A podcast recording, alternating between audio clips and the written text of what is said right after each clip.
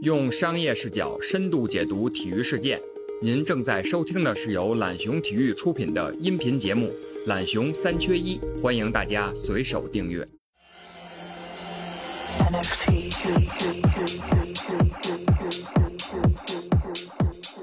那现在传统俱乐部最大的问题就是年轻人可能不跟你玩了，觉得你这个很传统的足球运动啊什么的，那可能喜欢没那么多了，所以要跟年轻人通过年轻人的工具，然后用年轻人的方式跟他们产生这种互动。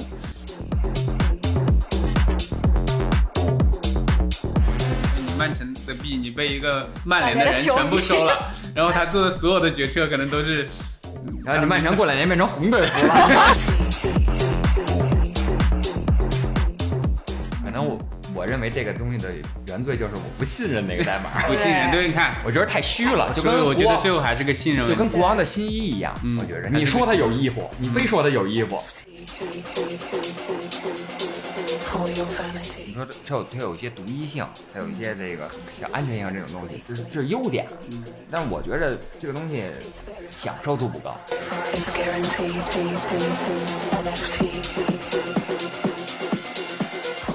大家好，欢迎来到新一期的懒熊三缺一。今天我们聊点不一样的啊，这主持人也换了，我是李双富富哥。今天我们请到两个嘉宾呢，是这个懒熊体育的设计师孙悦悦哥，平时都是他主持。今天这时候应该是我说话，哎，那今天呢，这个因为月哥见多识广，我们看了一点很有趣的东西，我让他做嘉宾啊，待会儿大家来来听一听。同时我们请到了一个新嘉宾，是我们懒熊体育的这个记者何丹，欢迎啊！Hello，大家好，我是何丹。嗯，我们最近干了一个事儿，翘了个班，翘了个班去了趟七九八，去看了一个 NFT 艺术展。这个事情对我来说很有意思，就是我注意到这个在这个网上啊，都在七九八举办，两个举办地呢隔开也就几百米的距离，前面都冠的名头都特别大，都是全球首届 NFT 加密艺术展，表述稍微有一不一样啊，嗯嗯。但是这个很好奇，所以我们今天这个也就翘了个班，跟岳哥啊，跟何丹一起去这两个展详细去看了看，也跟这些策展人呢也也详细聊了聊，真正实体去接触了一下这个 NFT 的这个艺术品是什么样子，也带回来了我们自己的感受，也带回了我们可能一些思考。我们今天就来敞开聊一聊。那第一个我们就开门见山，聊点直观的，嗯嗯，就是岳哥，你去看完之后第一印象是什么？就是现在做艺术的门槛儿太低了，我觉着门槛实在有点太低了。呃，就是怎么说呢？因为可能我是一个比较传统的人啊，说守旧不好听啊，说传统的人，因为我还是因为我从小也是学这些画画、艺术方面的东西，门类的东西，所以我知道艺术这东西马虎不得。老师经常跟我们说，这个东西是骗不了人的，你一分苦练就有一分收获。尤其画画这东西，你最开始一定是这个从简笔画，然后素描、色彩，然后一步一步的学上来，通通过各种的考试，然后你再到去，甭管是美院啊，是什么一些艺术系去深造，然后逐渐的你再走上艺术的道路。你是说白了不是一个空中楼阁，你是有积淀的，一步一个台阶走到这这这儿的。但是现在我通过今天啊，咱们去七九八看的这几个艺术展，我发现有有一些有些作品，咱。姑且不论它真正的那种售价价值啊，就是只是它对于我来讲，我觉着这个有有些东西实在门槛低，就是我我可能十年前的我就可以做出来，通过 PS 啊啊，有的东西可能如果手绘的话，你学个一个月，啊两个月就完全可以画出这个程度，嗯啊。对，岳哥这个感受我也有啊，就艺术应该是一个有一点门槛、有一点价值的东西，至少你要能遗传下去，能大家把它作为一种收藏品啊，作为一种展示艺术去分享各自的心得。对，那确实我有一个更直观的感受，我接着岳哥的话说的更俗气一点讲，好像现在做视频的，啊会做点这个东西的，是不是都可以去转这个数字艺术的这个艺术品了？对吧？利用一些三维动画呀，利用这种伸缩啊，这种数字空间加密，所以我第一想到是不是应该赶紧跟我们做视频的这些同事们 打个电话，说你们你们赶紧辞职吧，你们别在这 你们该快去七九八办个展吧。嗯，应该先去看看，先去看看这些东西能不能做出来啊。但艺术当然，另外一层面，艺术永远都是名家。名家这些人大师的手笔肯定是值钱的，所以当然这也是个戏谑的话，所以可能有些门道没有悟出来，但是是确实给我们的直观感受确实很多，至少是数字艺术品吧，看上去还不是那么门槛那么高，嗯，这是很直观的印象。何丹，你有什么印象？哦，我我是有跟那个呃一个策展人去聊这个事情。嗯然后我发现有一个特别有意思的点是，他们现在在把线上和线下做相结合，就等于说 NFT 是它的另一个渠道，就是呃，比如说我可能有一个真实的作品在这里展出着，但呃，如果我买了这件作品，就有一个非常有名的作品是 Mark Ellis 啊、Robert Ellis 的 Portrait of Mine。嗯然后他就可能是售出了四十分儿，然后他会根据，假如说这个实体作品是在亚洲展出的，然后呢，你现在手机里你能看到的这个作品，那它可能就是亚太时区的亮着或者暗着，然后如果这个作品是在非洲展出的，那它又根据非洲的时区，然后就等于说是加。呃我我觉得是从某种程度上是加强了你和这个艺术品的一个交交互的一个方向，是一个非常有趣的点，也非常打动我。我觉得这可能是未来艺术都可能会往这个方向去发展吧。因为假如说你同时拥有一个实体和一个呃这个 NFT 的一个作品，它就更多的像是呃我可以带出去展示，嘿，你看这是我的一个东西，这是我的，我买到了，就是它就很有趣吧，我觉得。嗯，我想问一，我想问何丹一个问题啊，您说那。你觉得这艺术品怎么样？先给大家形容一下这艺术品大概是一什么样的一个一个东西？哦，它就是一个怎么说？它是一个圆，然后它是一个就是装置装置艺术品吧那。个圆上有很多的代码，一对对对圈一圈密密麻麻的代码。对，然后它的对面儿是一面镜子，然后它还给它了一个透视的效果，就是一种循环，然后再加上逻辑的一个延伸的而且那个种感觉。镜子不是那种特咱们照的普通的那种嗯特别平的镜子，而有点有点凹凹凸不平的那种，就你看上去人在里边很奇怪。对对对，就很 weird 是这样的。嗯然后反正这个点给我打出打动还挺。我对这个作品影响挺深的。我当时想这些代码是不是有什么意思？啊对找个密码学的专家来研究一下，是不是摩斯密码破解破解一下一段天书啊，或者一一段财富密码藏在里面了，有可能。嗯 电影是看多了。那确实，他刚才提的这个线上线下结合让我印象也挺深的。确实，很多人一说起 NFT，是不是还要通过数字技术啊，通过这个线上的东西，把原来线下这些作品啊，画画实体画在画布上这些东西给颠覆了？实际上不是这样的，实体感受就行了。已经有很多艺术家，他其实是通过数字这种技术，可能给自己一些线下的东西赋能，就嗯有了有了新的跟工具跟载体，线上线下结合，反正现在是一种好像。嗯，一种趋势吧。对而且我觉得这个 NFT 技术给我一个很直观的感受，它给了这些艺术家们一个新的这种，嗯，展示自己的平台也好，这个舞台也好。它原来艺术家的作品，其实他们是很难说放下身段时候到处去兜售售卖的，很多是更多时候别人这些呃呃中间商人啊，或者是策展人啊，或者这些买家们、收藏者们发现了他们，主动去找他，他们要作品，更多是一种被动的这种情况。那现在有了区块链这种技术，可能放到 NFT 这种技术放到一个平台上。它就能展示。如果市场上看的人足够多的话，至少他永远能找到它。嗯，而不是以前我们可能去找一个画家，要跑到很偏远的一个画家村里面，嗯去他的那个作品里面去翻出来，那宝贝可能就一直放在那都没有好好收拾好，可能会存在一些收藏问题。所以我觉得从这个角度来讲，这个技术这种线上数字化的技术，对艺术家来说是个好事儿。但是我说回来啊，我自己印象深刻的一点反而不是。刚才我们说的结合，嗯反正跟恰恰跟核弹的相反，是我在这个粤美术馆看到我们第一个第一个去看这个展里面，他在墙上有一句话，嗯。嗯。他说，当我们的所有作品进行 N F NFT 化以后，就变成数字艺术品之后，它要进行销毁，嗯。就我原来的所有的实体化要销毁，所以他这个展做的一点，他好像是要把原来传统已经成型的一些作品跟画作品，要变成一些线上的数字品，然后他要保证它的唯一性呢，又得把线下实体这个呃给它销毁。啊，这个对对我还是很震撼的，因为为什么呢？因为艺术品它的独特性跟唯一性，作为收藏品来讲，因为艺术品无非就两种价值嘛，一个投资价值，一个情感那种价值。那作为投资价值来讲，你你确实如果想要卖上价格，你的稀缺性也很有，大家都是全世界唯一的，所以他这个干的一个事情很让我还是挺震惊的，就有胆量把现在所有的这些实体的作品，当然我不知道他具体选择这些产品哪些是很值钱，真正值钱，但就在我们去的这个前两天，这个知名艺术家这个冷军的这个作品，就是他把自己的一部很名可能有一点名气的作品，这当场销毁了。然后他的 NFT 作品卖了四十万块钱，我不知道这是从一个市场角度出发，还是可能有一个营销角度出发，可能找到人去给他售卖这个产品。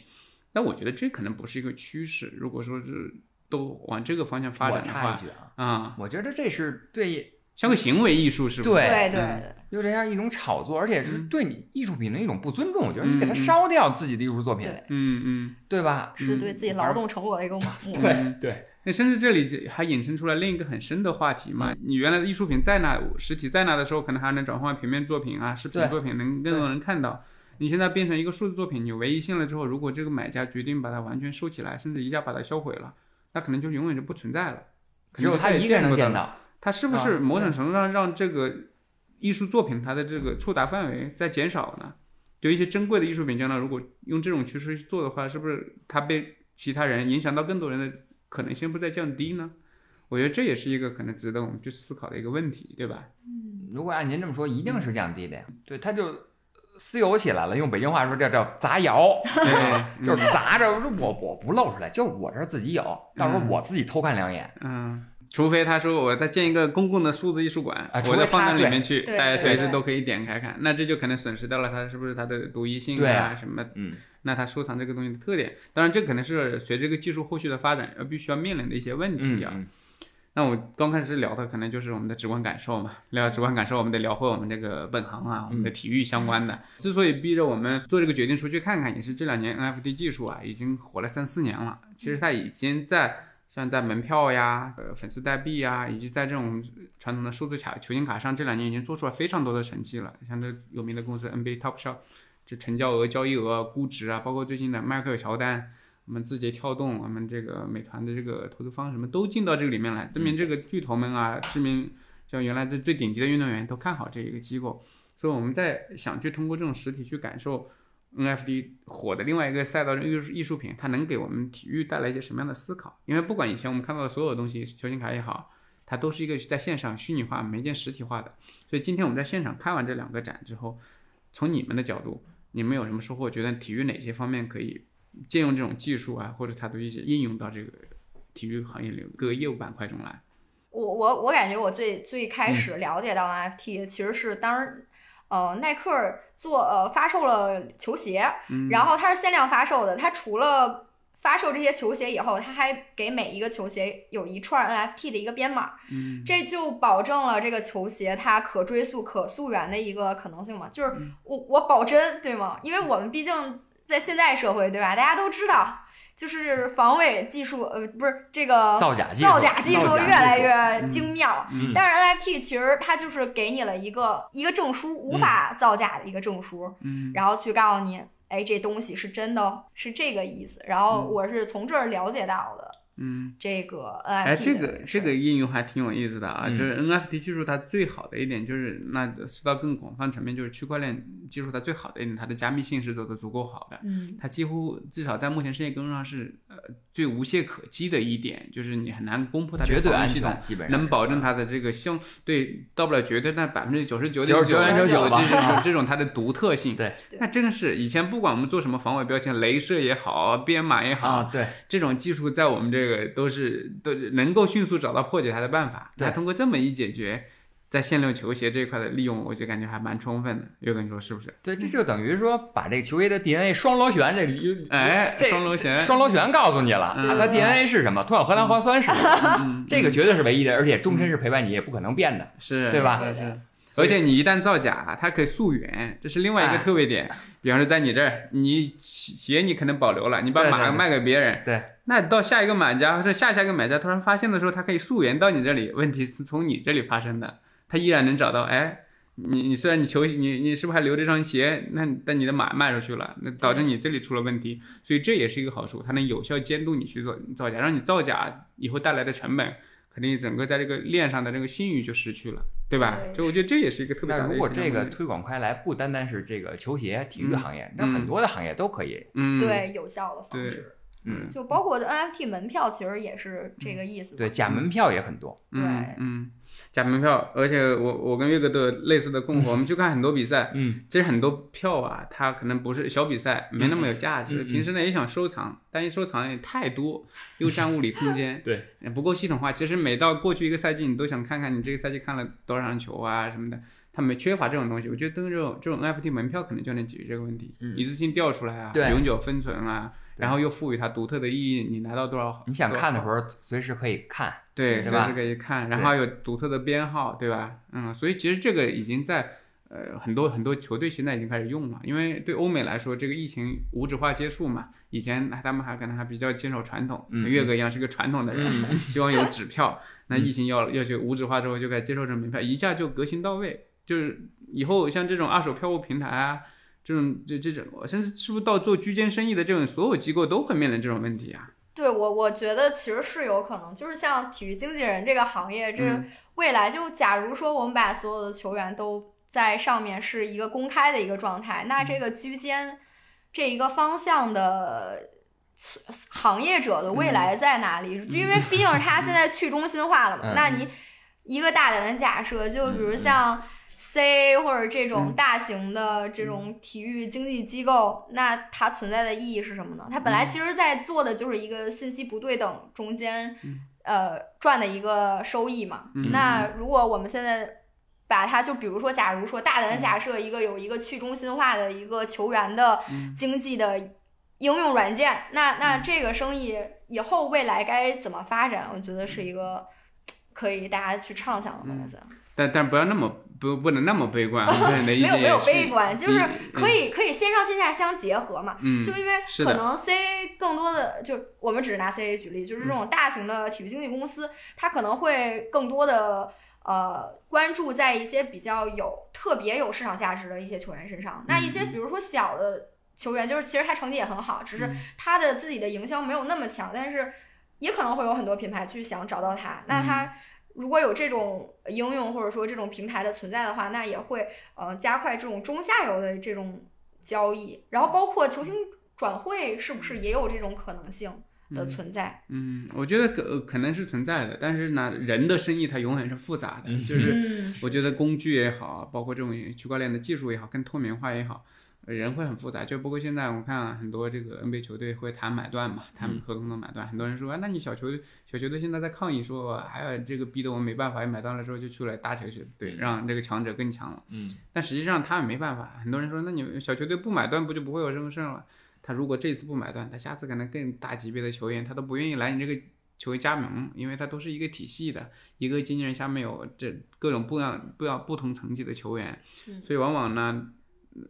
他们这行业可能渴望一些透明。那另外一种程度上，它有一些东西它没法透明化，因为有人的地方就有江湖，嗯、这是永远规不规避不掉的。还有一个很实际的举例嘛，十年之前我们没有社交媒体，那再往二十年之前、三十年之前，乔丹那个时代。甚至连这种网络媒体都很少，嗯，所以所有球员的表达故事都是滞后的。他今天出了一个什么大事，可能要到第二天的报纸才能看到这个新闻出来出现。第二天都算快了。对，对所以就得，所以这种球员啊、球队，他就非常依赖这种媒体去传递他的信息。你看到后来有了网络的时候，迅速这个网络就不用等第二天了，可能就稍微有滞后啊，嗯也就写完稿子的时间。到到现在社交媒体时代，那不需要你媒体的，我自己就是个大媒体，我通过我的工具大新闻一下就出现出去了。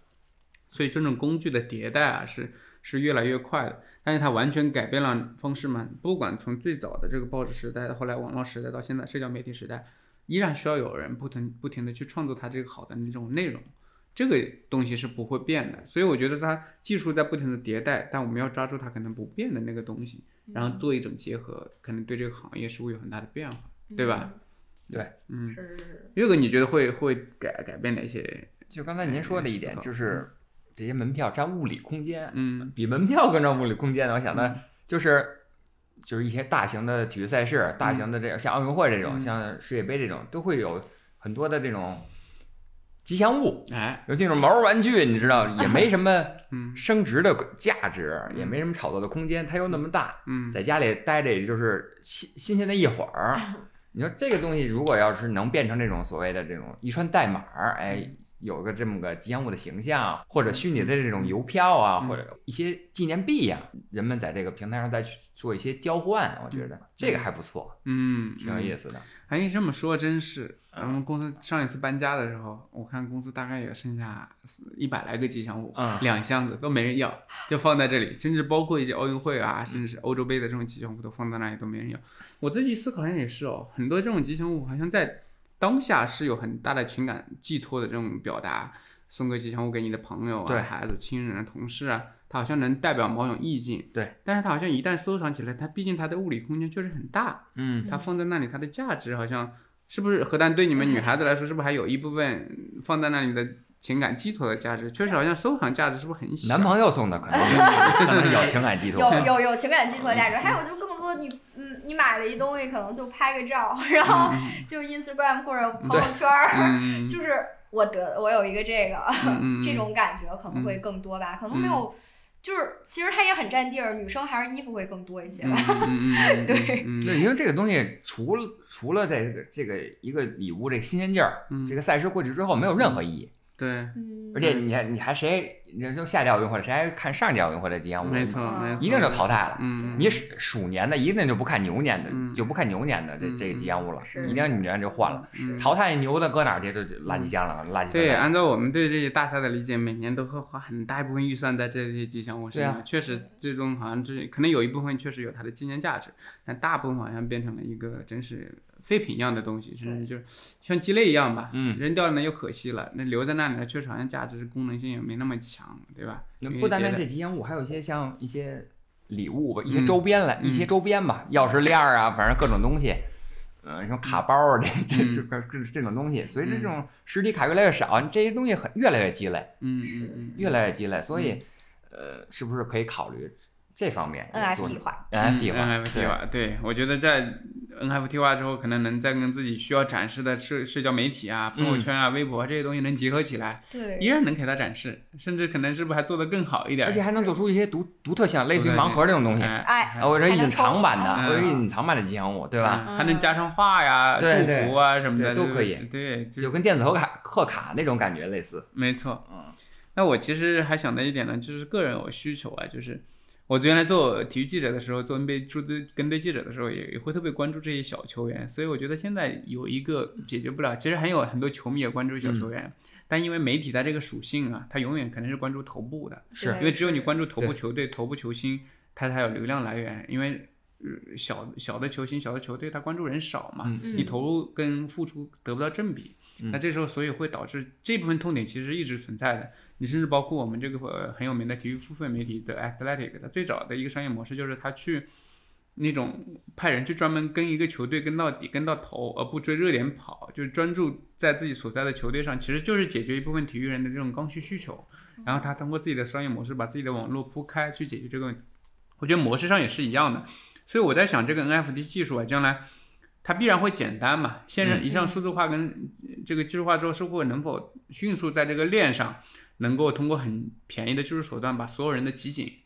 冷门球队的这个集锦、嗯。冷门球星的一些集锦，嗯。能够放到链上让大家去选择，嗯。这不是一个这原来我们中心化的嗯。这个平台大平台把它收集起来，嗯。放到那个这个分发分发给那个上面去。然后现在所有的人都有，每个球队都有，每个个人都有，然后个人再根据自己的需求，那这时候最小的需求也是需求啊。嗯。如果这个成本降低到一定程度上，我觉得可能也有一定的市场空间，这样能对职业联赛的正常发展，对这个球队正常发展，我觉得肯定是不是也是一个好事儿？那您说这一点挺好的，嗯就是一些小的球员，他嗯。不太现实有自己的个人集锦，他除非是，我我你就叫叫个朋友在上班，你帮我拍拍，我训练的视频，我投篮视频嗯，啊，我我在下季联赛各种视频，那他还得回去自己再剪辑、再导出、再发给谁、再分发给谁。是，现在等于集中在这一个 NFT 这平台上了，嗯，对吧？对。这所有全世界都能看到。然后有了这个东西之后，再跟何丹说的对这个结合起来，对对就是球探啊什么这些东西，那都有完整的资料，你要砍就不真的是找不到这个人的资料了，就是一个大的数据库跟信息系统就集合在这里面了，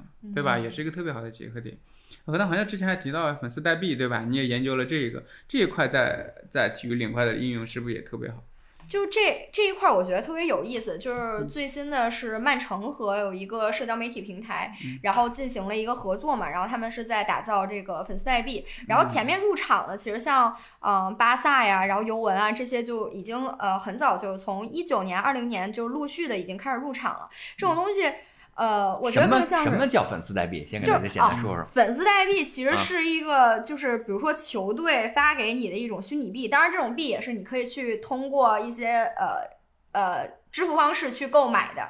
然后这些币呢，可以增加你跟球队的一个交互。这个方式就是，假如说你有怎么交岳哥，啊岳哥有个币，然后我有俩，我有两个币，啊然后那个富哥有仨，那那个假如说这队里一共就发了六个币，然后怎么说呢？嗯就是。呃，这个队说啊，我今天想做一个什么决策，然后呢，那就只有咱们仨可以投票。然后岳哥选 A，我选 B，你选 C，那这这个事儿可能就是岳哥听岳哥的了。这个东西其实就是我觉得从某种程度上很有效的可以去增加粉丝跟球队之间的一些交互吧。可能并不是说是多重要的那种决策，但是从很多比如说粉丝真正关系，就比如说今天呃嗯今年的球队的训练服是什么色儿的。这种东西，然后从这个侧面去增加他跟俱乐部的交互，然后包括啊啊，您说您说，啊，我可不可以理解这个所谓的粉丝代币就是相当于你是一小股东了，嗯，哎，有没有点这个意思？是是是是有这个意思。然后还有嗯，包括当然是可以跟股权结合起来的。啊曼城这个目前应该是还没有跟股权结合起来，就是对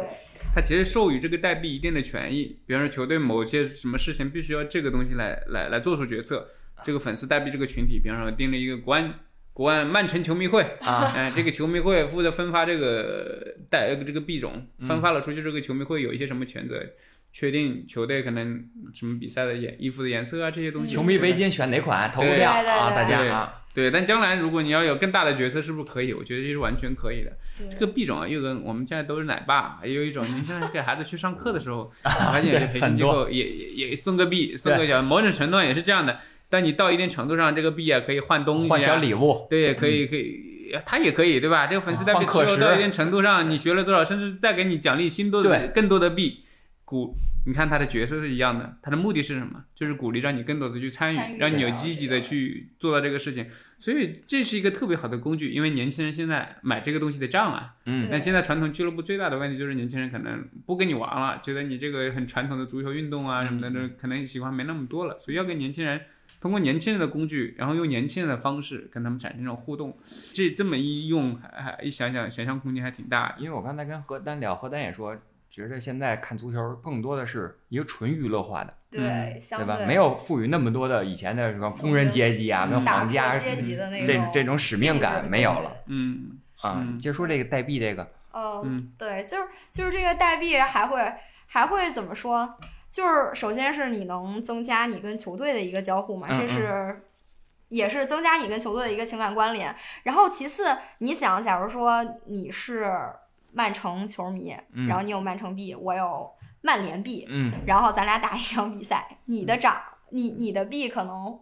因为你今儿赢了，你可能会。你的币的价值可能会增加，嗯啊，就是又变成股票了，等于有点那种感觉。嗯，有有那么点儿小小意思。可能想持有它的人多了，在市场上想要，因为它是放在一种 NFT 技术的这种货币嘛，嗯那肯定要鼓励销售啊。明白？那市场上想要买你这种币的人多了。那曼城这么多年拿了这么多冠军，我记得印象中我我那时候小时候看球的时候，曼城是一个弱旅啊，弱没人关注的。那这两年你看一直他们拿冠军，所以这个必然它有一个势头的变化啊什么的。所以通过这种技术的设计呢，它就是完全交给市场化去考量。它这种币种它就可能有一种上升跟下浮，从而具备了一定的投资价值。嗯，嗯然后我觉得其实还有就是也也可能会从你这个币持有的多少来去看你对这个球队的忠诚度嘛。然后就比如说球队举行经常会举行一些球迷活动，然后你可以去消费这些币去参与这些球迷活动，包括你在这个球迷活动中就是你的付出多少，可能球球队也会给你当做一个呃奖励似的，会给你就比如说十个币、二十个币来去鼓励你来去。更多、更积极的去参与和球队的一些活动和交互嘛，所以这也是我们现在现在就是怎么说，就是说白了，就是它解决了场外用户的需求，嗯。就是可能每场球，比如说就拿足球举例，一场比赛四万人，但一个球队那球迷可能全世界几百万、几千万，但是这个如果是我们只看电视的话，我们其实是只是单向的在接受这个东西，然后我们没有一个，就我觉得这个粉丝代币的这个形式，其实就是更好的把所有的粉丝放到了一起，我们一起去在做什么事情，然后这个其实就是给了更多俱乐部一个思考吧，就是我们可以更双向的一个进行一个情感的交呃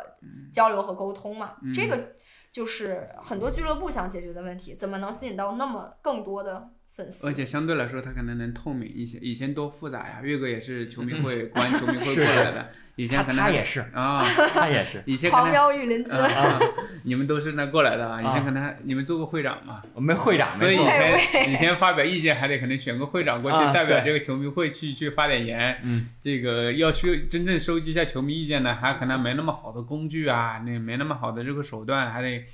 很多时候可能还得靠主观。我觉得有了这样的新的这种数字化工具之后啊，这种独特的个体啊。呃，可能会更透明一些，一些嗯意见的互动啊，可能会更准准确一些，而不至于靠着可能更主观的那种做法。但是有没有负面，肯定有啊，就有不那么好的一点地方，对吧？有些，呃，比方说你确实这个币都被那种特别反这个俱乐部的人收了之后，他做出一些可能不利于俱乐部的这个事情，你你怎么去处理它？所以这个对设置这个机制的时候一定要考虑周全。你肯定不希望你一个核心的粉丝代币，你曼城的币你被一个曼联的人全部收了，然后他做的所有的决策可能都是，然后你曼城过两年变成红队服了，这是一个大胆的假设。是吧？所以所以这规则要定好。对，规则还得定好，还得随着这个市场发展回去。所以俱乐部们他不会一次性就接纳这个东西，他肯定是慢慢的要要把这里面可能慢慢完善啊存在的风险慢慢去完善嘛。对。那我其实还想说的一个可能变化就是这两年很火的，还我们最最火的留到最后的就是这个球星卡这个东西。嗯在这点上，嗯，我还其实还蛮蛮接受这个新东西的，因为这个球星卡现在的玩法，NBA Top Shop 这个玩法跟月哥是一个纸质球星卡的玩家啊，嗯，是完全一样的，也是编号，也是也是买卡包，也是这个呃吸珍稀卡的卡的价值会是会增加，同辈卡这种卡的价值会增加。那月哥好像你不对这个卡不是那么看好它的前景，我不太认同，嗯。我不太认同，因为。呃，咱不说那些普通卡，因为嗯。普卡也是说你设计好了，设计师设计好了，然后打印出来。嗯。嗯，但是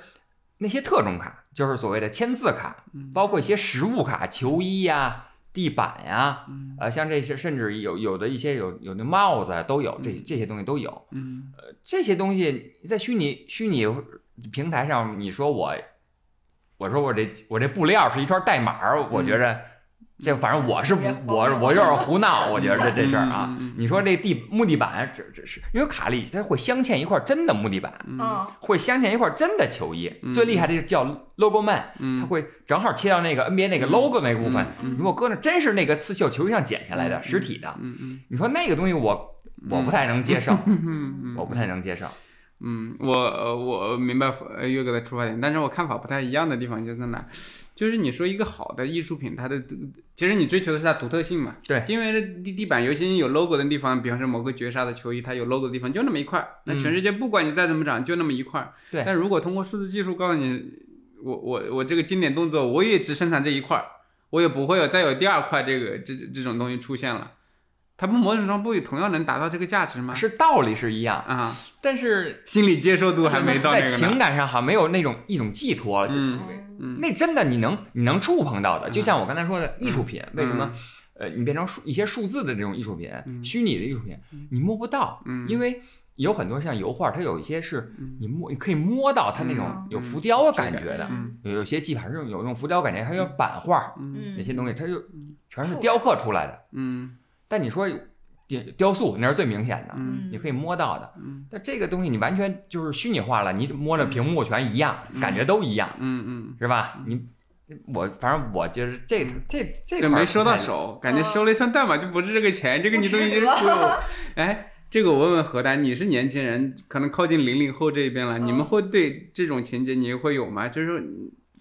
因为因为也是给只要保证它的独特性，如果能告诉你这个东西绝对独特，全世界就独一份的情况下，你也会那么考虑说，我我我宁愿有一个实打实的东西在那儿吗？我我我怎么说？我可能偏向于，我觉得这个东西是可以接受的，就是我是接受 NFT 这个东西，就是你给我一个呃数字球星卡，我觉得我也会很开心，或者我收藏到了一个非常独特的一个时刻，就是比如说我已经知道这个时刻只有世界上只有一百个人拥有，那我就是一百分之一，我觉得这件事情是我愿意的，或者说你是一个，比如说你是一个詹姆斯球迷，那。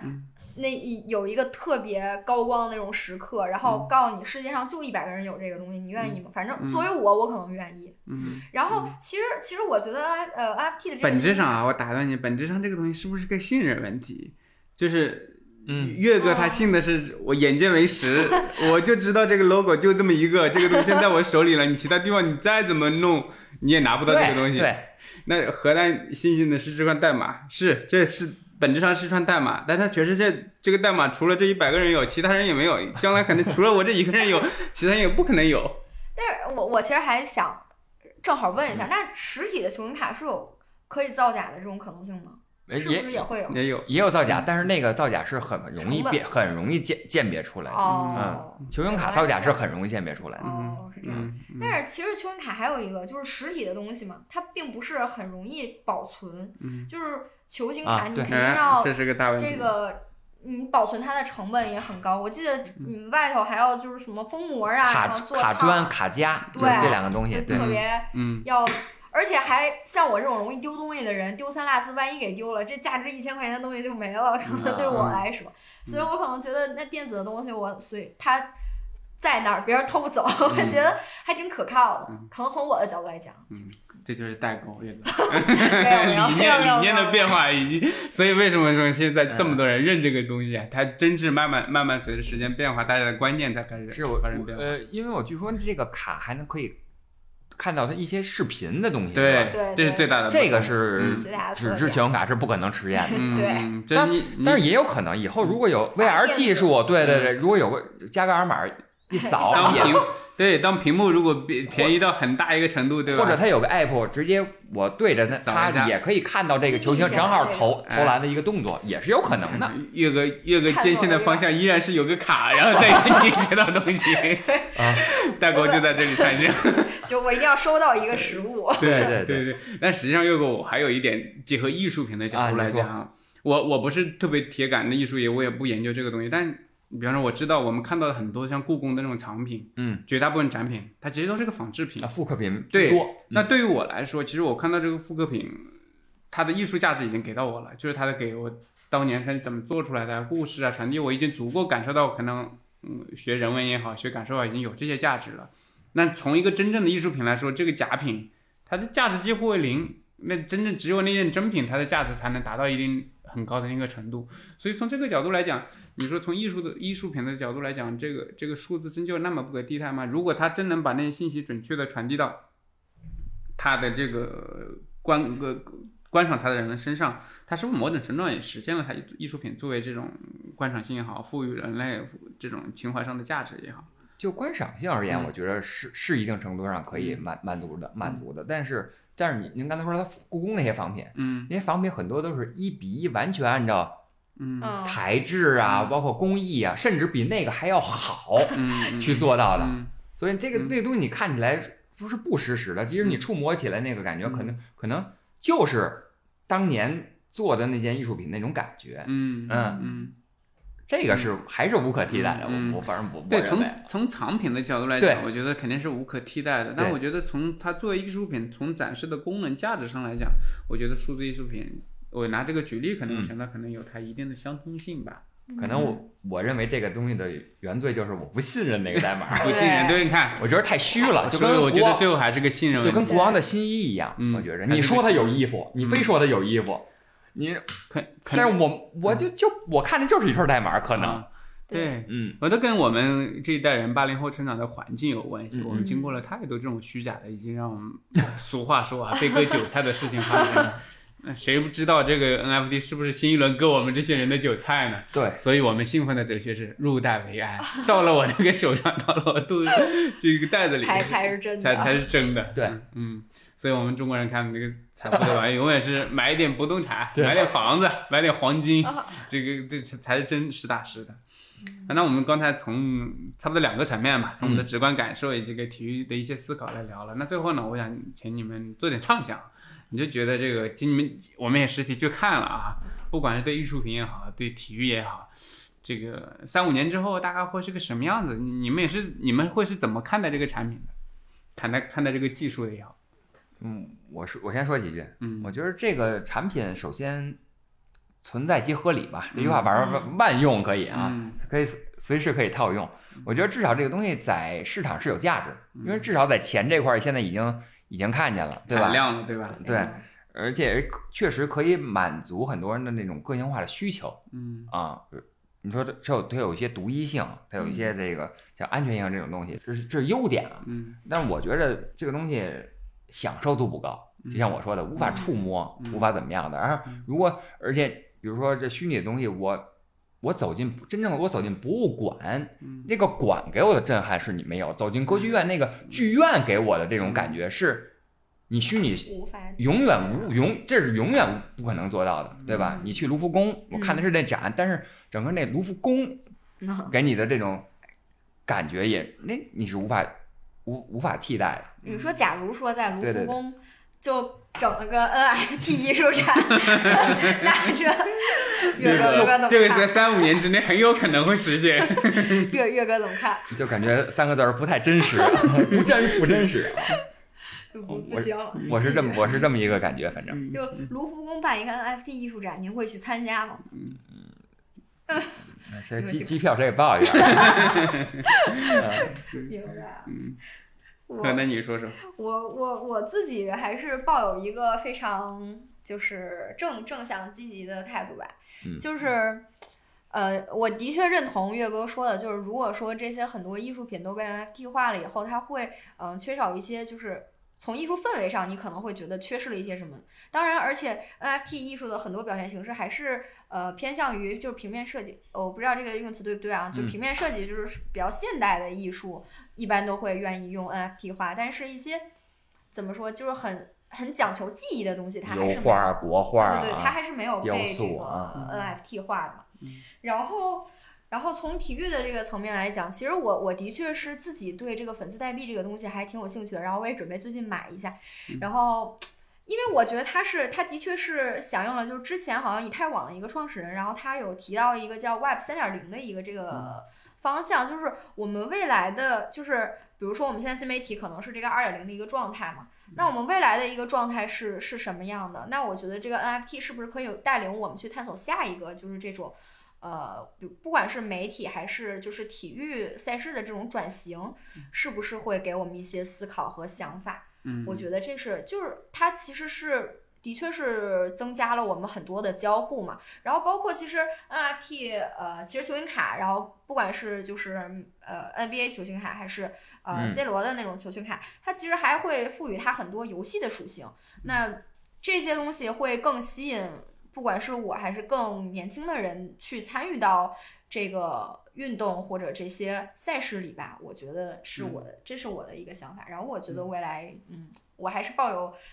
呃积极和正向的。对嗯，刚才你又说到球员卡，我又是说几句，就是 你刚才说这点是，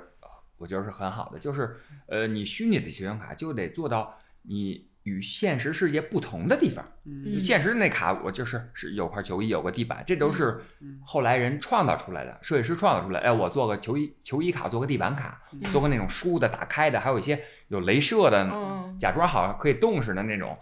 在虚拟世界，你也可以再想啊，不单单有这个嗯。球星的视频，当然你可以刚才说有打游戏打游戏，嗯。再有一些什么可以，比如球星卡再跟某个这个刚才您说的那个球星的平台去绑定，比如我那个一个很普通的球员，我有一张自己的卡，我可能你只只通过我的卡就可以了解我所有的信息，嗯这都是可以延展开的。如果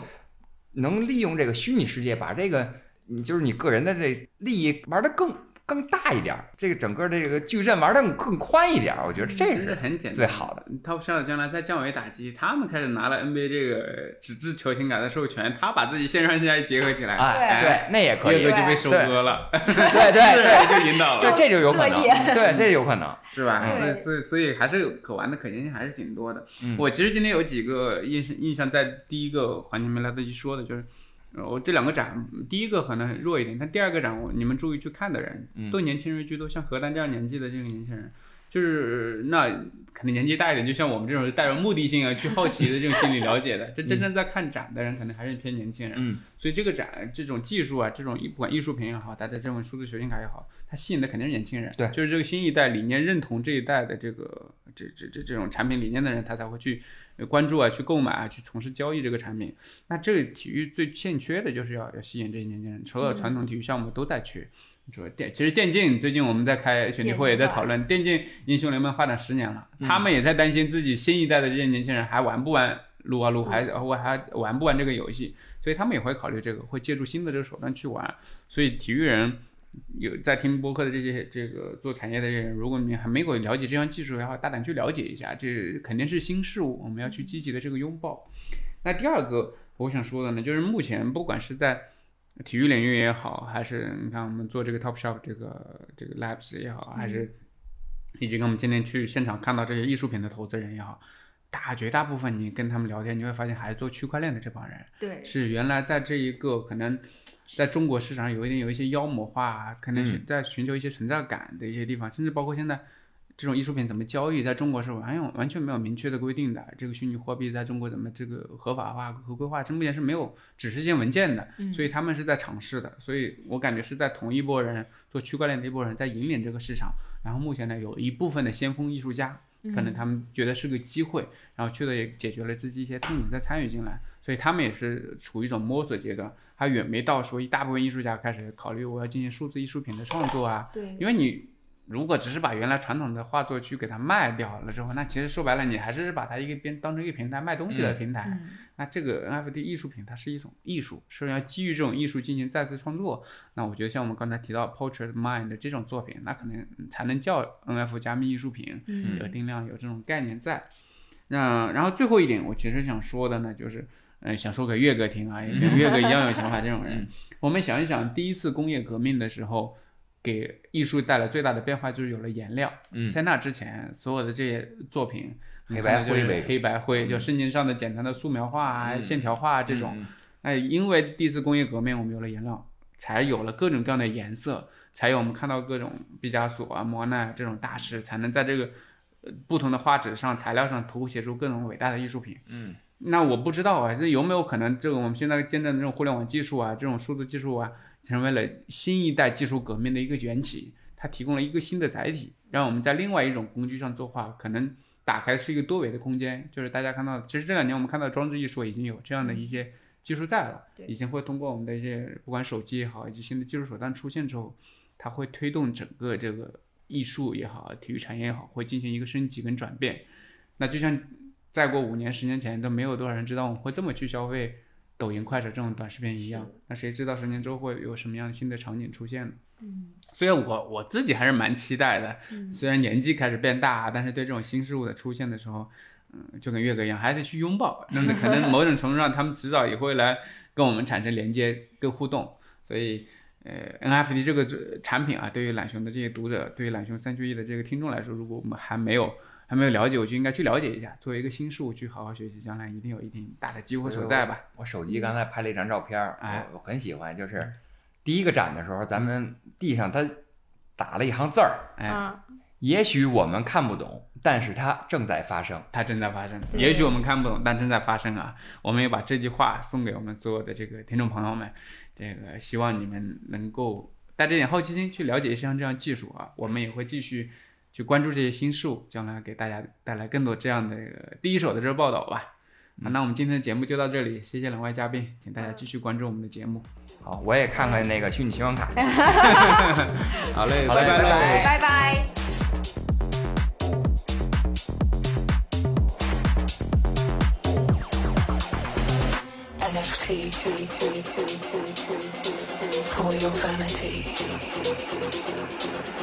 Computers never sleep. It's verified. It's guaranteed. NFT.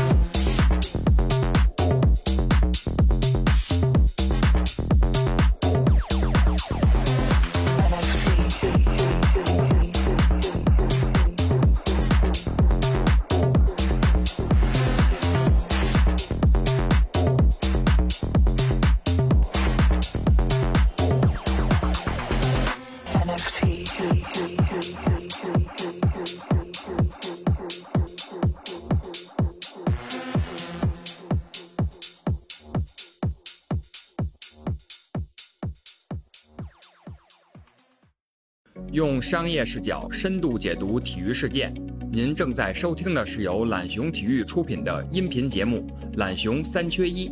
欢迎大家随手订阅。